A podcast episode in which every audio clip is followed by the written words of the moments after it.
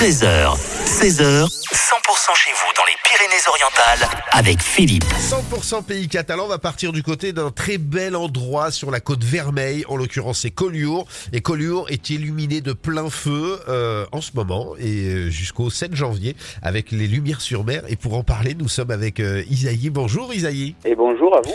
Avec euh, une belle représentation du mapping, etc. Et on va pouvoir découvrir la vie de Collioure, en fait, sur les façades de Collioure.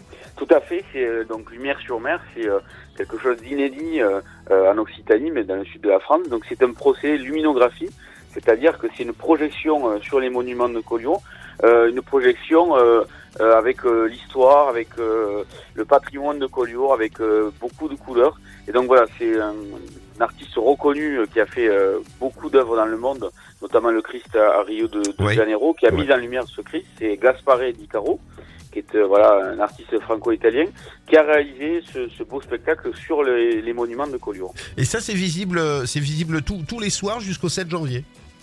Et tout à fait, donc la, la, cette fresque monumentale est visible euh, tous les soirs jusqu'au 7 janvier à partir de, de 18h.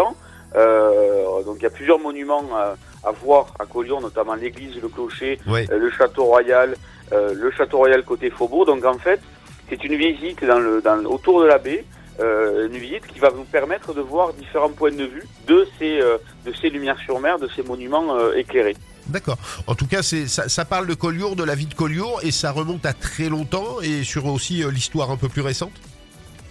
Tout à fait, c'est c'est un, c'est un mix entre le patrimoine, il y a des éléments qu'on peut voir évidemment dans l'église, euh, des rétables, donc des éléments historiques, mais il y a aussi euh, une surprise qui est, euh, enfin une petite surprise qui est d'actualité en tout cas, qui est d'actualité pour Collioure, pour le département et pour la France, qui est liée aux Jeux Olympiques et le passage de la flamme à Collioure le 15 mai. Et donc l'artiste a voulu sur le côté faubourg vraiment rendre un hommage à cette flamme olympique et à faire un clin d'œil au, cette flamme qui passera exactement par Collioure et par la, la baie de Collioure. En, en tout cas, aller à Collioure, parce que c'est un endroit absolument merveilleux. Alors, quand il fait jour, c'est merveilleux, mais quand il fait nuit, avec toutes ces lumières, etc., ça va être, euh, ça, ça doit être encore plus magnifique en fait.